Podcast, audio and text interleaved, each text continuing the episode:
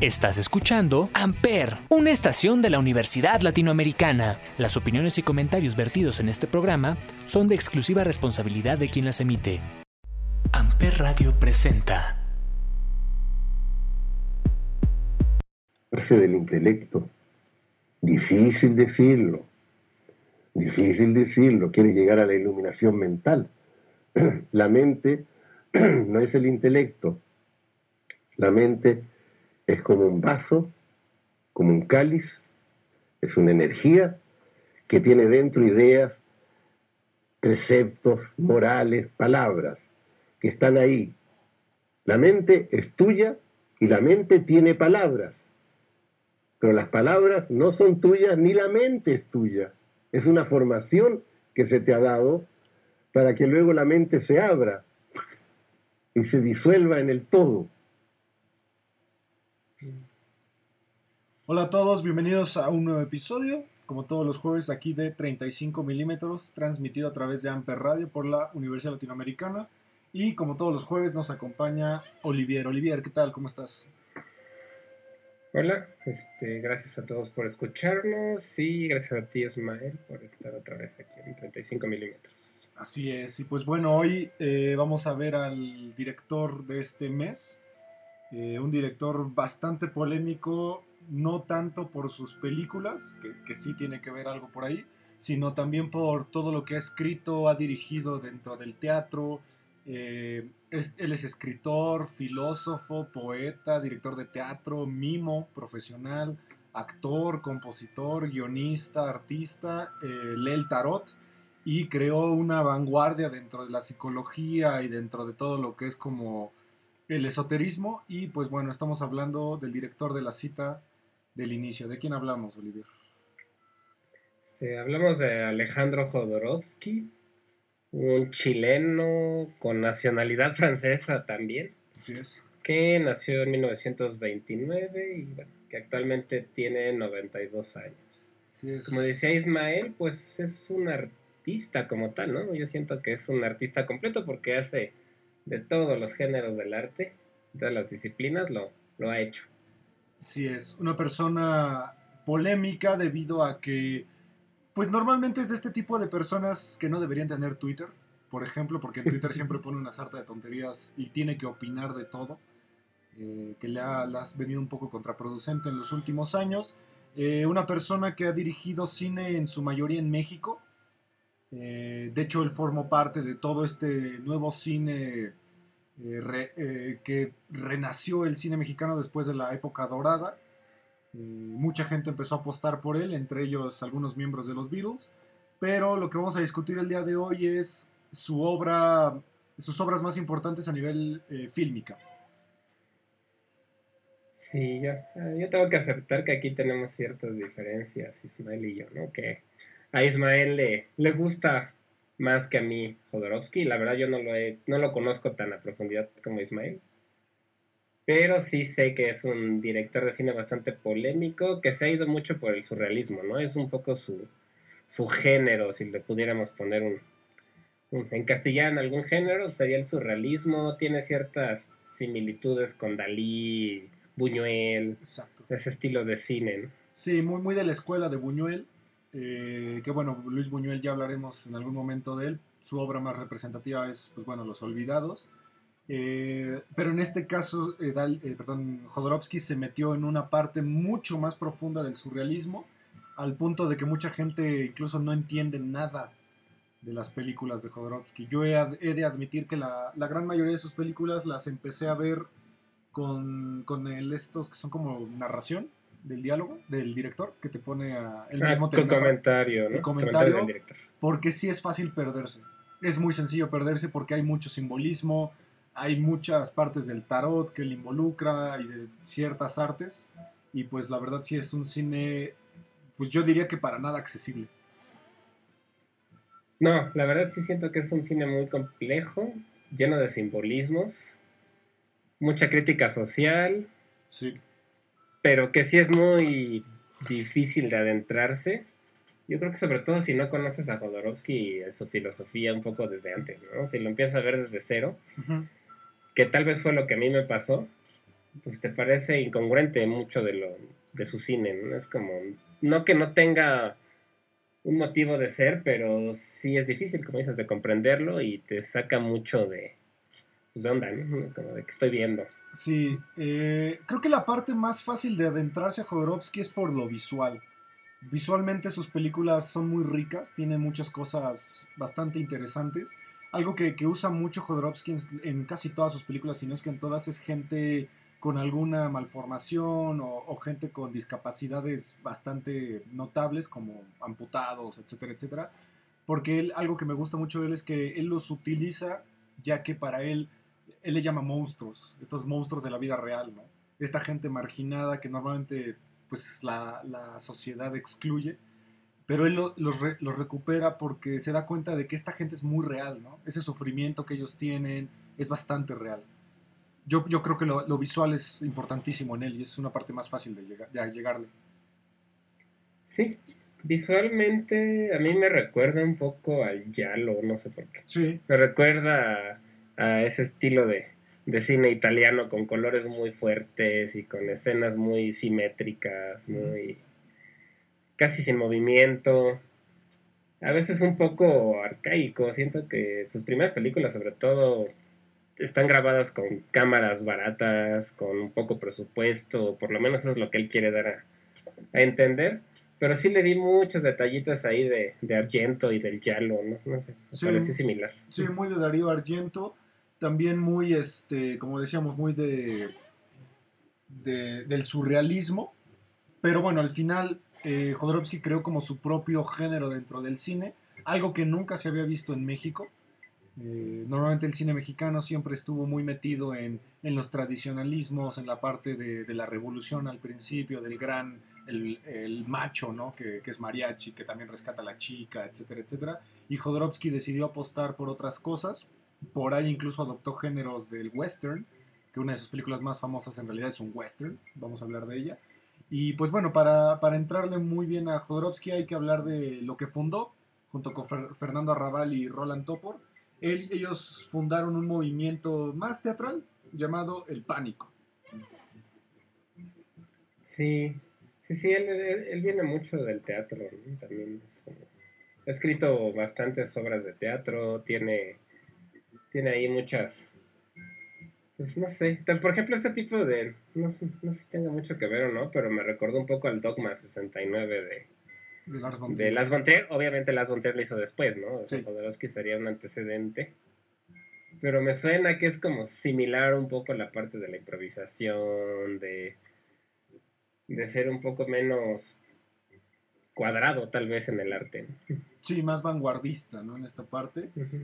El género pánico pues viene mucho del, del semidios Pan, que habla sobre las libertades, que habla sobre los vicios, y pues bueno, él, él es un estudioso de la mímica, de hecho él estudió, él es discípulo de uno de los más grandes mimos de la historia, que es Marcel Marceau, que ya falleció, y sí se nota, ¿no? Como decía Olivier, esta parte teatral se ve mucha, muy marcada en su cine, eh, vestuarios incluso muy extravagantes, escenarios no muy comunes, e incluso los diálogos, ¿no? Parece como de este, de este teatro absurdo. Sí, sí, sí, tiene mucha, mucha influencia del género del teatro.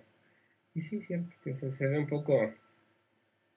A veces parecen parodias, a veces parece algo muy demasiado serio, a veces parece cine experimental, es una mezcla de ahí de bastantes cosas. Exacto. Pero pues sí, sí, él fue el, fundador de este movimiento pánico que pues en, sobre todo para Latinoamérica, a mí se me hace importante este movimiento artístico. Normalmente recordamos movimientos de otros países ajenos a nuestra a nosotros y bueno, este es latinoamericano.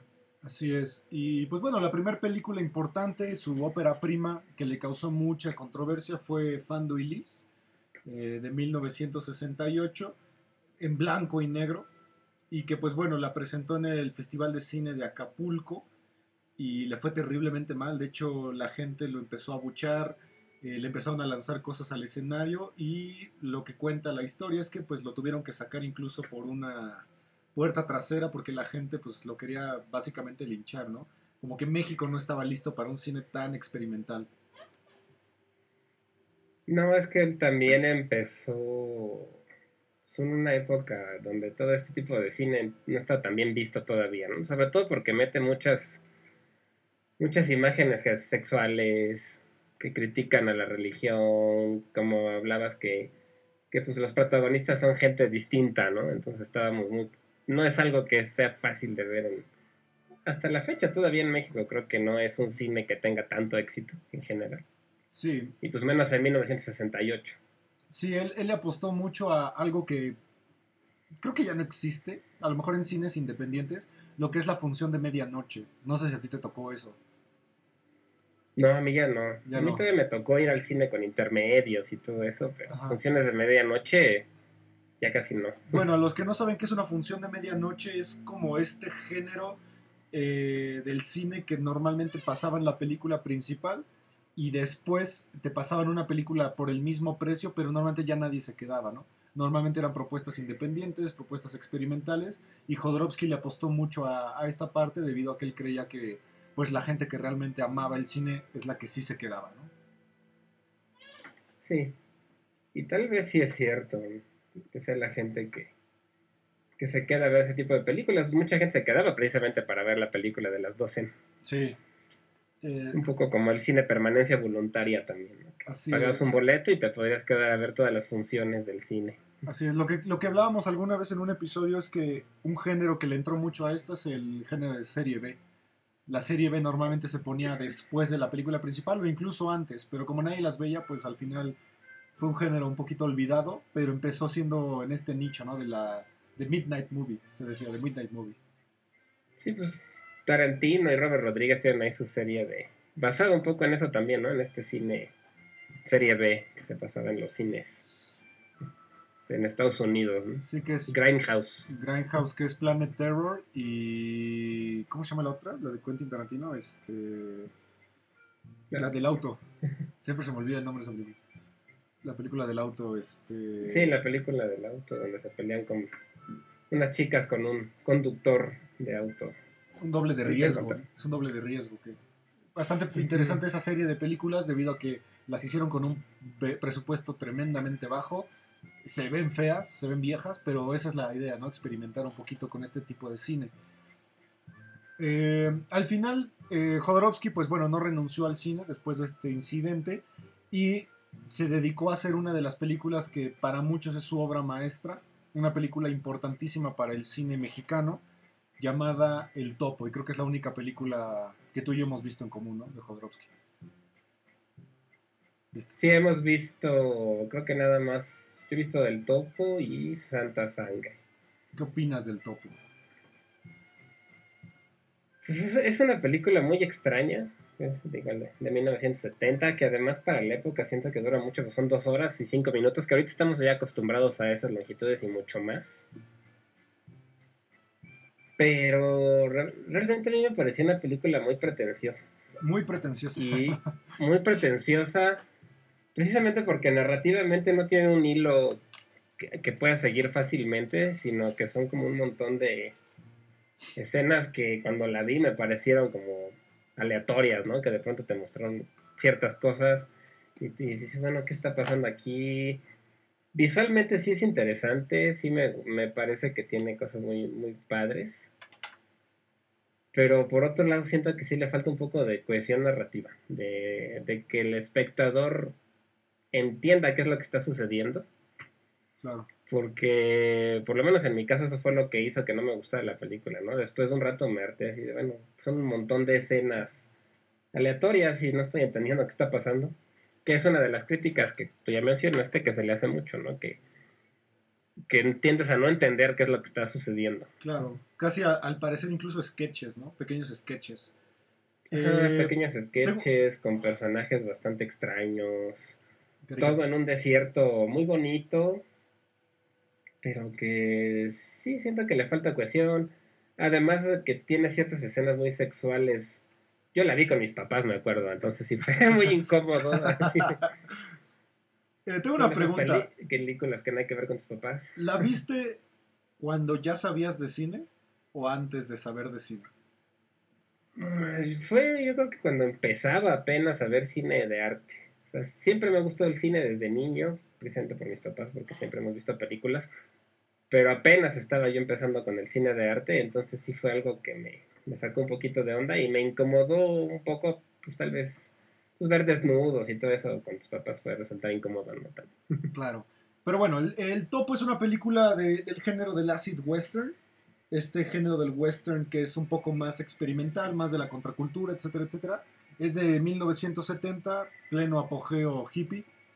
Y básicamente la película nos narra un personaje, un antihéroe llamado, pues como el topo, se le conoce como el topo, un, vaquero, eh, todo vestido de negro, de cuero, que pues tiene estas aventuras de que va conociendo ciertos maestros para su propia liberación espiritual, tema recurrente en Jodorowsky, y que termina encontrando un pueblo que está bajo el yugo de una falsa religión y él es el Mesías, digamos, que viene a liberar al pueblo. Esa es la estructura general de, de la película. ¿La sentiste así?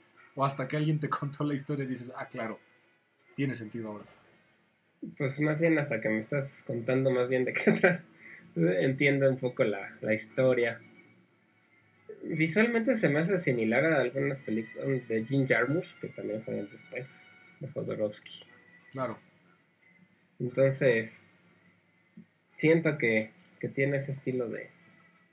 Ahora que lo mencionas, medio recuerdo películas de Jim Jarmusch. Sí, pero sí Aquí muy inspirado obviamente por Sergio Leone eh, y por John Ford, todas estas películas tradicionales del western, eh, del italo western o spaghetti western o el western americano típico. Solamente que aquí hay cosas muy atípicas debido a que Jodorowsky rompió muchas reglas eh, cinematográficas aquí.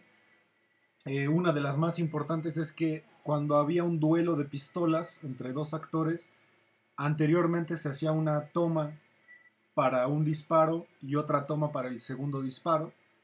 Aquí no, aquí hace los dos disparos en la misma toma, cosa que no se hacía porque era pues, peligroso. Eh, leas el ejemplo del cuervo, justamente por eso la, la hacían así.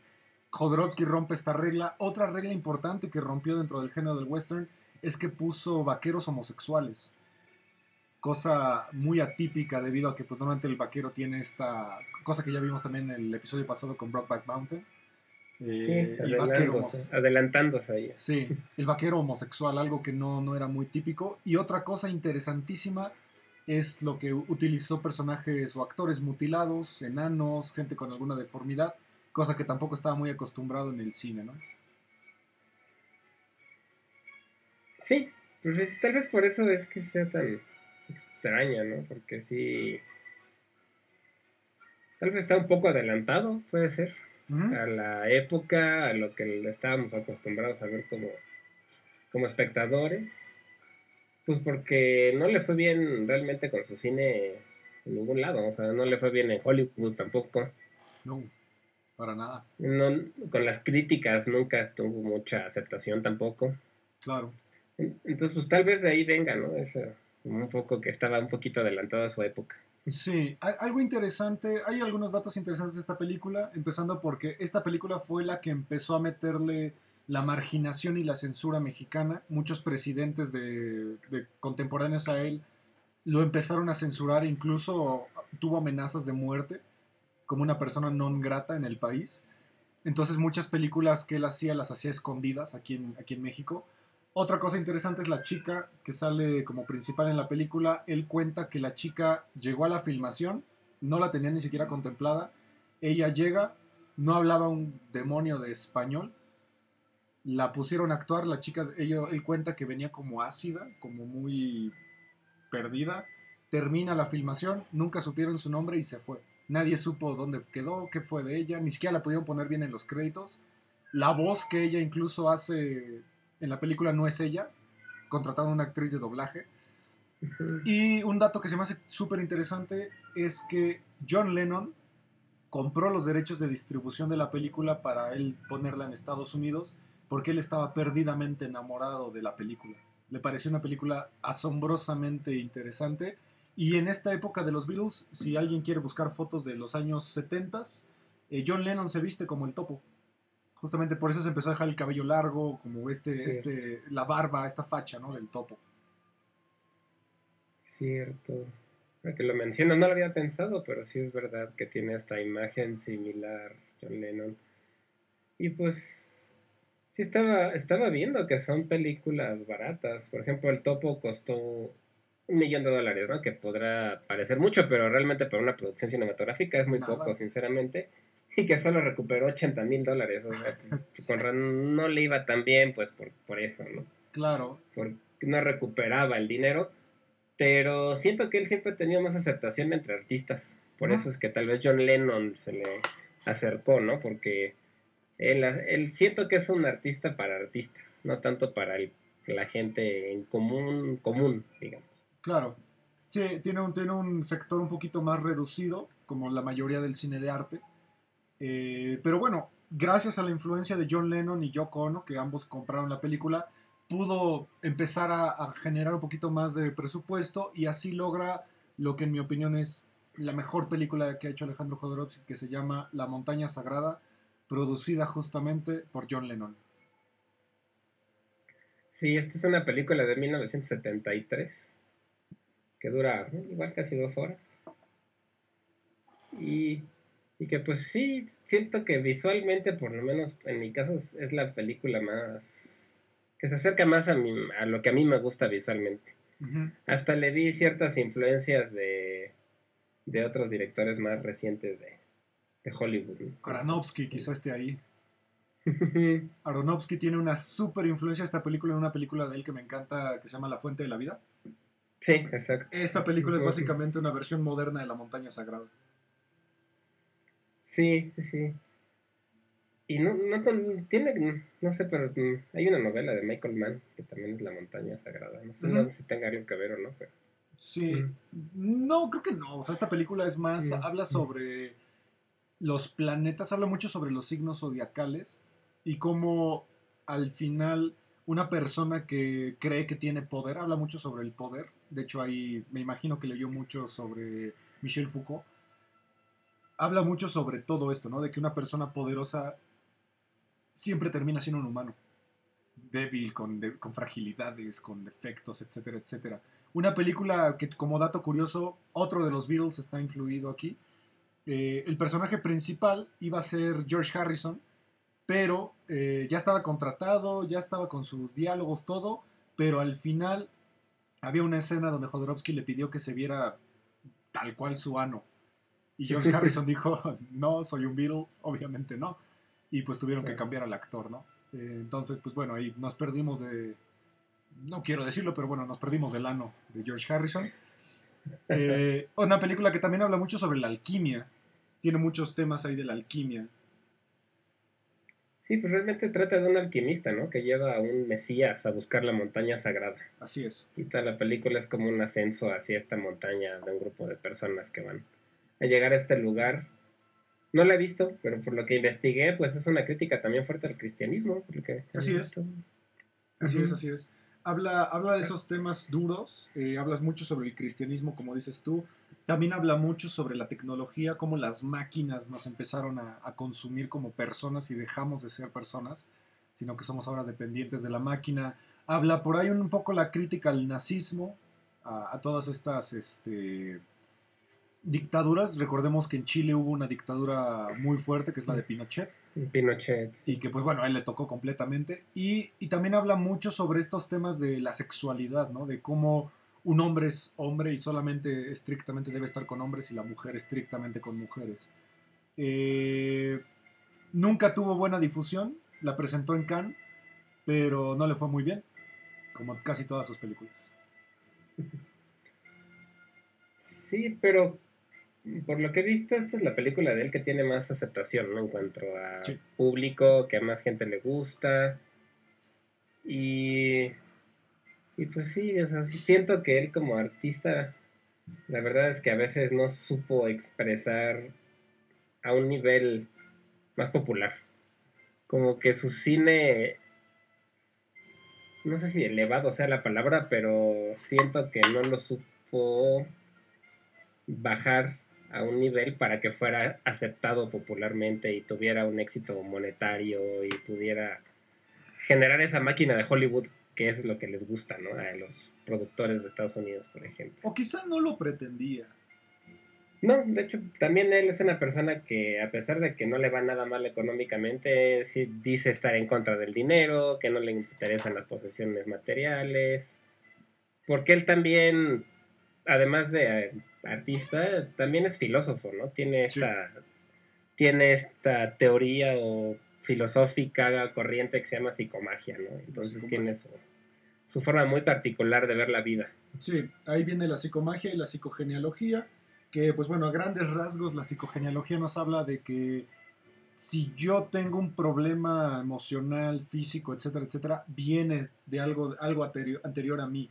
Puedo ver mi árbol genealógico y él dice que seguramente alguien en mi familia tuvo depresión, alguien en mi familia tuvo cáncer y que la forma más fácil de curarla es como estando en paz, ¿no? Con esta parte ancestral. Sí, como dejando ir las cosas.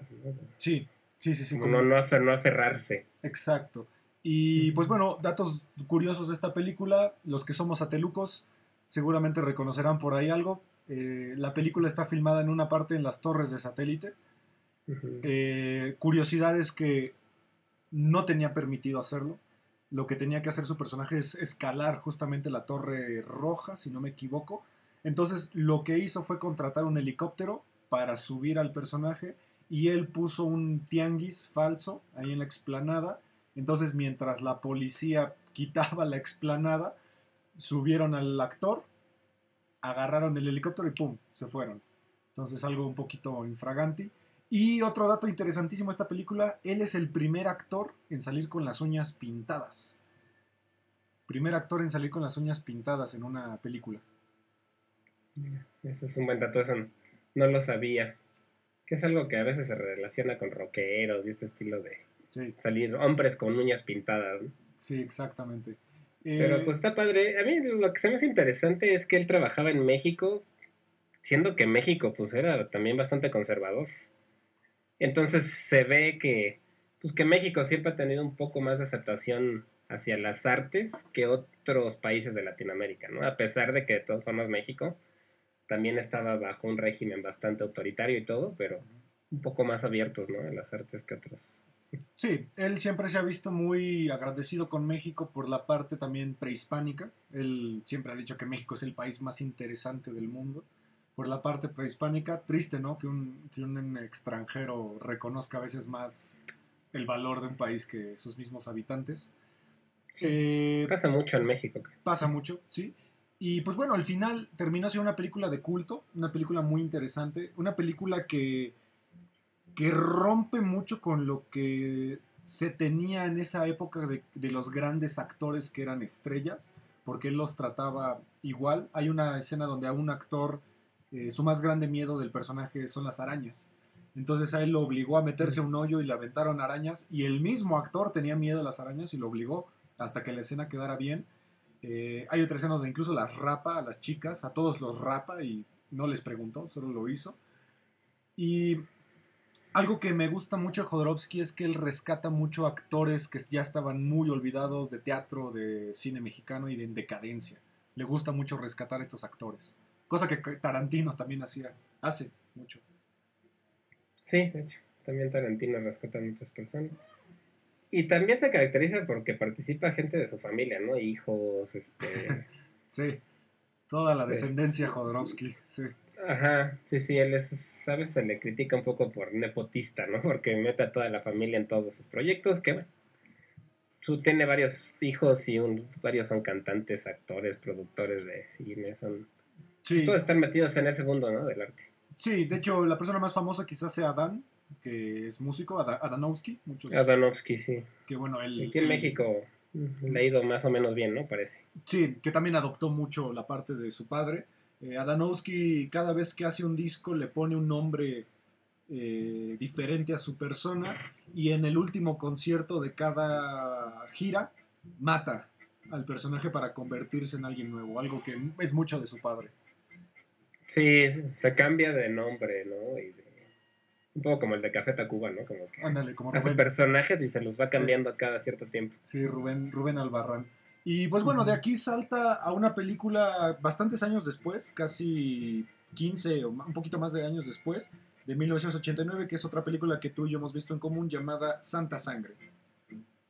Sí, Santa Sangre, que es una película que es- creo que es la que más me recuerda al Yalo a mí. Me recuerda mucho al estilo de Darío Argento, a Suspiria, Sí, ese estilo de cine italiano. Se me hace que tiene muchas influencias de este, de este estilo de, de cine, ¿no? Que es, pues no sé si sea terror, pero tiene ciertas similitudes con el, con el cine de terror, siento yo, esta película. sí, tal vez un poquito más de la mano con el gore, eh, porque tiene escenas bastante gráficas. Eh, hay un tipo a que incluso le cortan los dos brazos y sale explícitamente la sangre. Aquí es la primera película en donde entra su hijo, eh, Adán. Y algo que me gusta mucho es que sale Blanca Guerra en esta película, una actriz mexicana súper consagrada. Del Sí, cine de sí, sí, utiliza eso. Este, también gira alrededor del circo, ¿no? Como de una Sí. actriz de circo, bueno, una, pues sí, sí, actriz de circo, como se les llame. Este, a veces me recuerda a la de Freaks un poco por esta parte Sí. del circo. Sí, sí, sí. Obviamente más, más moderna. Y siento que es un, tampoco es tan, esta tampoco se me hizo tan difícil de ver en cuanto a la temática. O sea, también se me hace un poco accesible, por lo menos más que el topo, ¿no? Por ejemplo. Sí, este es más fácil eh, porque tiene más diálogo además. La mayoría de sus películas no tienen muchos diálogos. Entonces por eso es difícil llevar el hilo. Pero esta sí está un poquito más convencional, quizá. Más, más convencional. Y, y también la película, esta la pueden encontrar en YouTube. Bueno, yo, yo la vi en YouTube. Sí Eh, las demás son medio complicadas de encontrar en línea. Yo, yo las compré en Mixup. Ahí están todas las películas en estos eh, compilados que saca Mixup, que son de ah, directores. Eh, pero es una película que sí, como dices tú, gira en torno al circo y mucho en torno a la religión. De hecho, la película empieza con una destrucción de una iglesia, ¿no?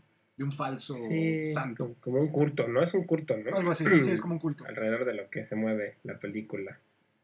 Y pues bueno, ya que estamos hablando de Darío Argento, la producción es de su hermano, de Claudio Argento. La produce Claudio Argento. Quizá por eso Ah, tiene pues, estos... De ahí la influencia, sí. Sí, de estos eh, símbolos del, del giallo, ¿no? Que bueno, rápido, para los que no sepan qué es el giallo, Olivier, si nos puedes explicar qué es el giallo. Es un, es un género de terror italiano, este, sobre todo conducido por Darío Argento, que fue el principal este, productor y director de este estilo de películas, que se caracteriza mucho por la imagen, por la parte visual, ¿no? Que son colores muy saturados, rojos muy brillantes, azules, amarillos, y también por un poco por la exageración, ¿no? Por el dramatismo, por actuaciones bastante exageradas, que giran alrededor de las brujas, muchas de estas películas. Sí, de lo paranormal, ¿no? Muy De lo paranormal, ajá. Sí, eh, aquí la sangre en el giallo es muy típica porque es la típica sangre que sí parece casi casi katsu. Es, un rojo vívido bastante típico del giallo y que sí, evidentemente Jodorowsky adquirió muchos, muchas características del mismo. ¿no? Eh, eh, les recomendamos que vean esta, es la más sencilla, no es tan complicada de ver, porque la que sigue, me voy a saltar una porque esa no, no la ubico muy bien. Esta se- es del 2013, también se saltó varios años ahí, se llama La Danza de la Realidad y es una película que presenta la historia, es la autobiografía de Alejandro Jodorowsky de cuando vivió su infancia en Chile, más precisamente en su pueblo que era Tocopilla. Sí, sí, sí. Esta película, de hecho yo ni sabía que existía. La verdad yo pensé que él se había quedado antes, ¿eh? desde, de como desde los ochentas pensé que había terminado su etapa de cineasta. No, bastante, bastante prolífico el señor. Eh, Sí, Él habla mucho de este pueblo porque él dice que salió del pueblo ya muy grande y que para él el mundo era Tocopilla, ¿no? Muy, una característica de algunos directores, de, de muchos artistas, ¿no? De que su pueblo normalmente no les ofrece mucho y cuando salen tienen un boom eh, como experimental, ¿no? pues hasta Stephen King le tocó este. Que él Sí. sigue en su pueblo, pero bueno, habla mucho sobre su pueblo y sus historias giran alrededor de su pueblo. Sí, se nota, se nota mucho en su obra, ¿no? Sí, es muy predominante.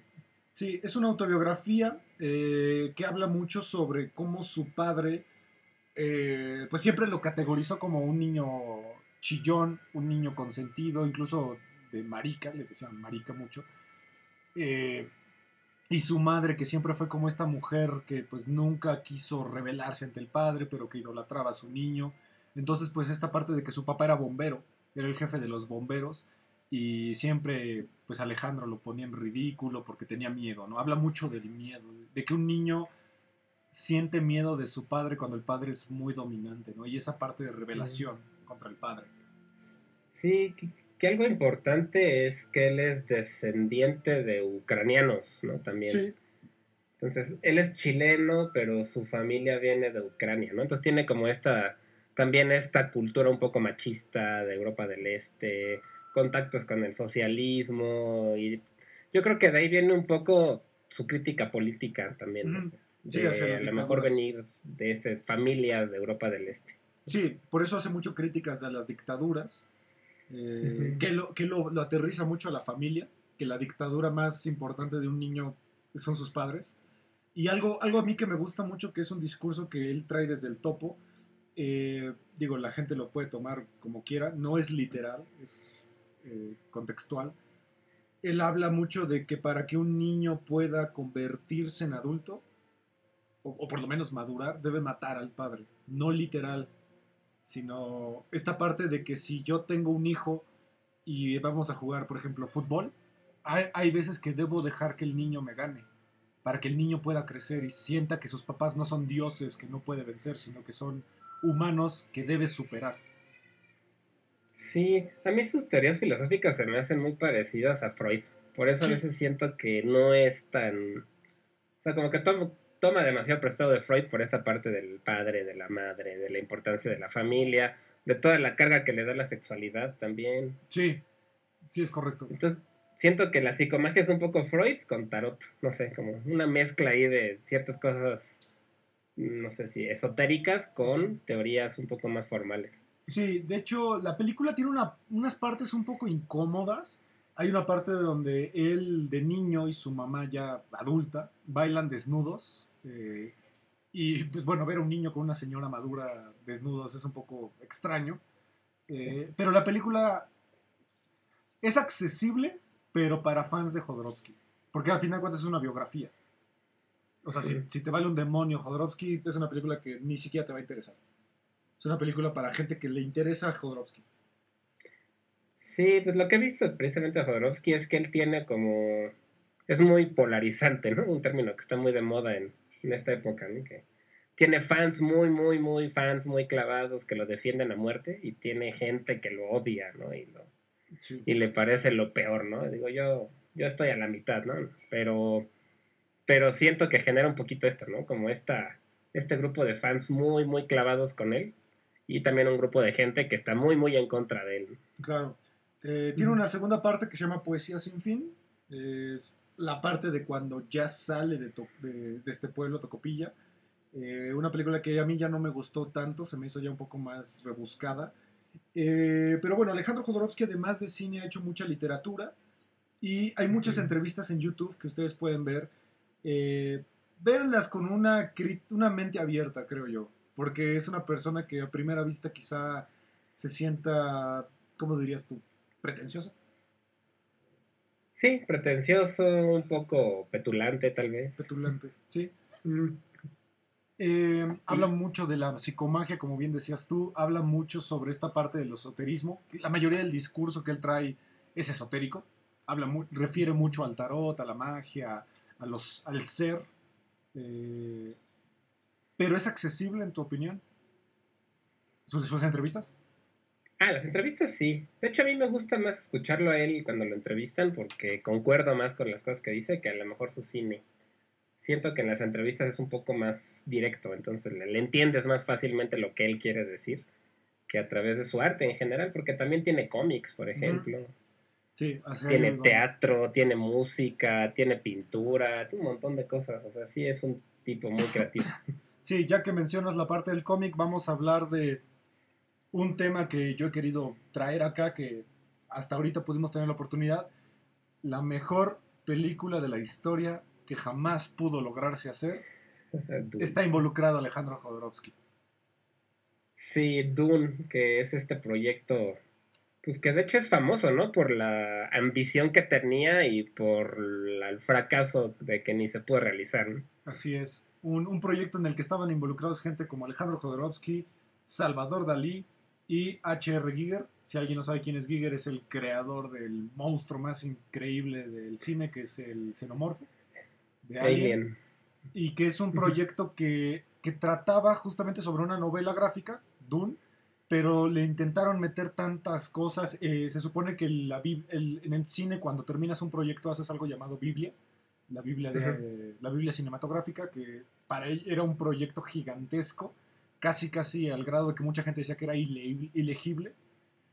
Eh, pero todas las personas, hay un documental por ahí en YouTube, eh, después pongo, eh, digo cómo se llama, no me acuerdo, que habla justamente sobre el proyecto y mucha gente que, me, que entrevistan dicen que cuando lo leyeron, todo el mundo concuerda que es la película más increíble de la historia.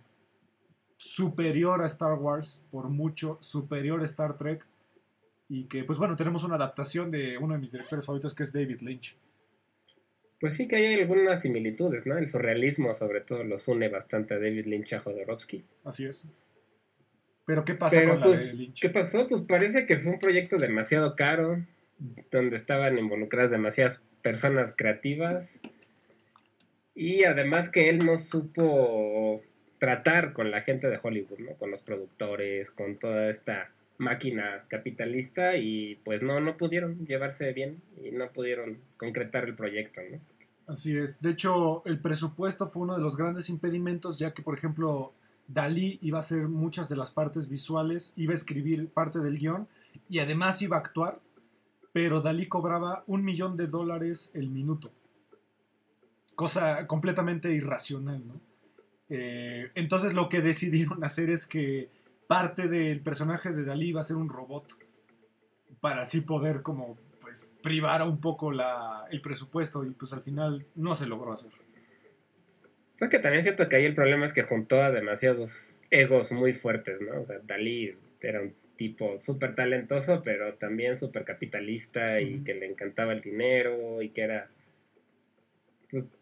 se, mez- se juntaron pura gente terca y que... Entonces Sí. siento que ahí fue el problema un poco, ¿no? Sí, el claro. documental que hice se llama Jodorowsky's Doom. Jodorowsky's Doom, gracias, sí. Eh, Es del 2013 y dura hora y media y, y pues sí, cuentan toda esta historia de este proyecto que, que era tan grande pero que nunca se logró realizar, ¿no? Y luego si le agregas a este tipo de, de artistas como Geiger, que pues es un, era un ilustrador increíble, Sí. inclusive hacía portadas, ¿no? Hizo portadas de Celtic Frost, por ejemplo, Celtic de, Frost, de- de metal. De Emerson, Lake and Palmer, de todos estos individuos. Ya falleció, se cayó de una Ya, ya. escalera. Es Sí, ya tiene un ratito que falleció. Entonces mucha gente, pues evidentemente dice que este proyecto ya es i- completamente imposible debido a que dos de sus tres miembros importantes pues ya fallecieron. Y Sí, claro. es un proyecto demasiado ambicioso, demasiado caro y que pues estaba planeado para que los tres lo hicieran y si una de las partes fallaba pues era imposible. ¿no? Entonces nos perdimos de la, tal vez lo que mucha gente dice que es la mejor película jamás creada. Pues sí, quién sabe. Ahora pues va a salir ya pronto la otra versión, ¿no? De Denis Villeneuve, Así es. de Dune. Con bastante, un- una, pues un reparto bastante bueno de Timothy Chalamet, Rebecca Ferguson, Bau- Zendaya. Dave. Bautista, Zendaya, Jason Momoa, Josh Brolin, Javier Bardem, o sea, Sí. tiene un Oscar Isaac, o sea, tiene un es, es- Stellan Skarsgård, o sea, tiene un montón de gente muy buena. Sí, pues bueno, esperaremos porque hay una versión de David. Lynch, malísima, en mi opinión, una película que David Lynch admitió que la hizo para ganar dinero, para poder hacer una de sus obras maestras que es este El lado oscuro del camino. Entonces, pues al final, pues viviremos con la eterna duda, ¿no? De qué habrá pasado si se hubiera hecho esa película. Pues sí, quién sabe, pero bueno, si les interesa un poco esa historia, el documental sí vale la pena, ¿no? El de Jodorowsky's Dune. Así es. Y pues bueno, como conclusión, ¿qué opinamos del cine de Jodorowsky? ¿Pretencioso, muy segmentado o es al final cine de arte? Pues yo creo que un poco de todo. O sea, siento que es el, sí está dirigido a un nicho pequeño de personas que disfrutan de Jodorowsky, yo creo primero, y después del cine de Jodorowsky, yo siento. Pero que tal vez si se le da una oportunidad con la mente abierta y un poco con menos prejuicios, que acepto que yo las tenía contra Jodorowsky, puede ser que sí pueda uno llegar a apreciarla, ¿no? Claro. Sobre todo sin esperar una narrativa clásica, sin esperar una película blockbuster, no, o sea, sí tienes que ir sabiendo que va a ser algo distinto y que pues puedes considerar extraño. Sí. Eh, yo recomendaría antes de ver a Jodorowsky, tal vez se metan un poquito a Luis Buñuel, eh, que es un antecedente. eh, que se metan un poco algo más contemporáneo como David Lynch, que también por ahí tiene algunas similitudes, o a Aronofsky. Yo empezaría por ahí y ya después me iría a Jodorowsky. Sí, sí, sí es cierto que no es como lo, lo más digerible para empezar de- en este estilo de cine surrealista y además con carga filosófica. y Sí. con- También eso, Pues, que lean tarot, tal vez. Lean un poco la historia del tarot, nada más a grandes rasgos para que se entienda un poco, y de la psicomagia que se entienda también, porque pues lo, lo mete casi casi eh, con calzador. Sí, que, que también otra crítica que se le hace a él es que él argumenta ser ateo, pero gran parte de su arte es religioso o habla sobre temas religiosos. Entonces a veces es como un poco, no sé si incongruente o ambivalente, ¿no? Como que dice que es ateo, pero su arte habla de religión constantemente. Es por eso que es muy extraño. él. Sí, eh, pues bueno, no, no se asusten por la parte que, que tanto mencionamos de que es difícil. Eh, al final de cuentas, pues el cine será totalmente apreciativo y de Sí, claro. personal. Entonces, pues yo sí recomendaría entrarle primero a otras cosas antes de Jodorowsky. Eh, muchas de sus películas están en YouTube, eh, pero re- repito, la mayoría la pueden encontrar en estos paquetes que venden en Mixup. Yo los he comprado ahí y pues son películas que al final se volvieron de culto que mucha gente las referencia mucho en la parte del, del cine mexicano que resurgió en los años 60 y 70 y él es un miembro importante de toda esta ola de directores que vinieron a México a, a promocionar lamentablemente lo que nosotros no, no promocionamos. ¿no? Sí, un poco el, el arte, ¿no? Que se tiene un poquito abandonado en México. Pero sí, tal vez ver un poco de sus entrevistas en YouTube, de todo, de sus pláticas, porque siento que, que si lo conoces de esa manera es mucho más accesible. Claro. Claro, claro, claro. Porque es mucho más claro, siento yo que se le comprende mucho mejor.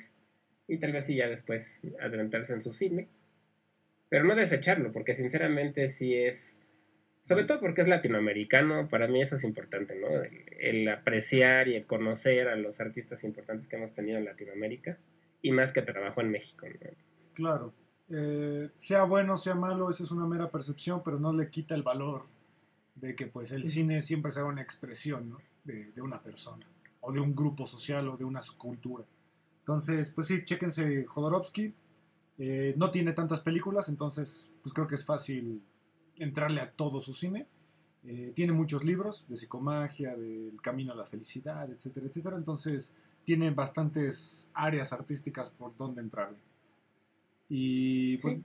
pues bueno, sigan eh, checando nuestros contenidos. Eh, gracias por escuchar un jueves más 35 milímetros aquí por Amper Radio en la Universidad Latinoamericana. Olivier, muchas gracias.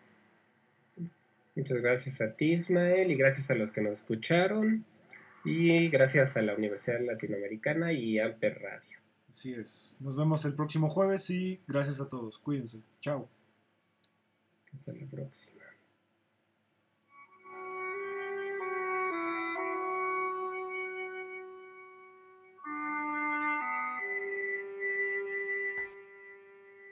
Amper Radio presentó